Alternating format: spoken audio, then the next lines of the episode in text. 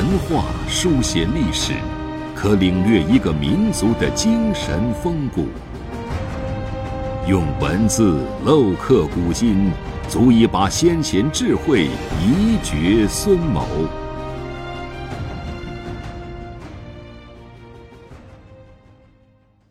欢迎收听制药 FM，每晚八点和您分享经典智慧。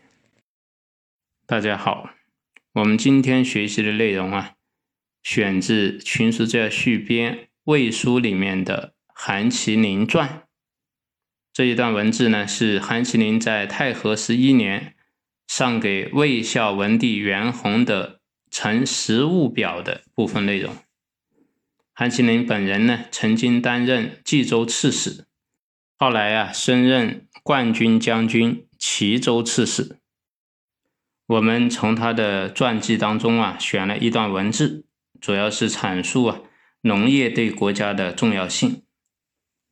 古先哲王经国立志，基础久忍，谓之太平。故公及千亩，以利百姓，用人衣食之貌，礼教兴行。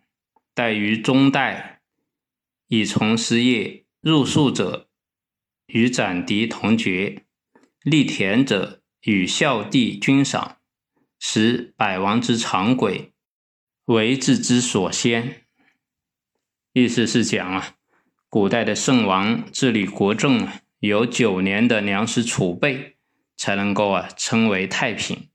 啊，因此啊，圣明的君王会亲自啊耕种千亩之田，以鼓励百姓。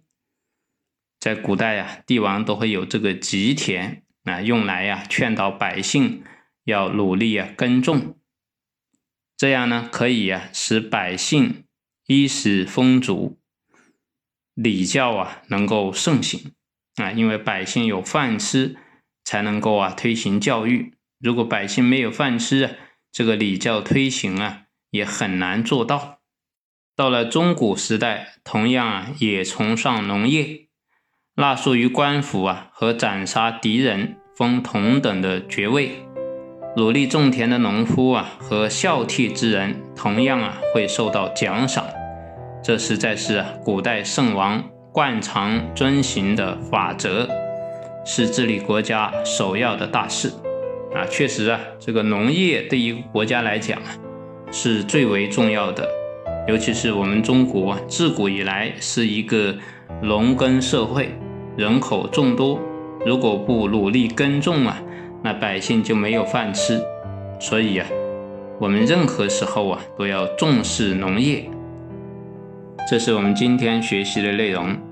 我们今天啊就分享到这里，谢谢大家。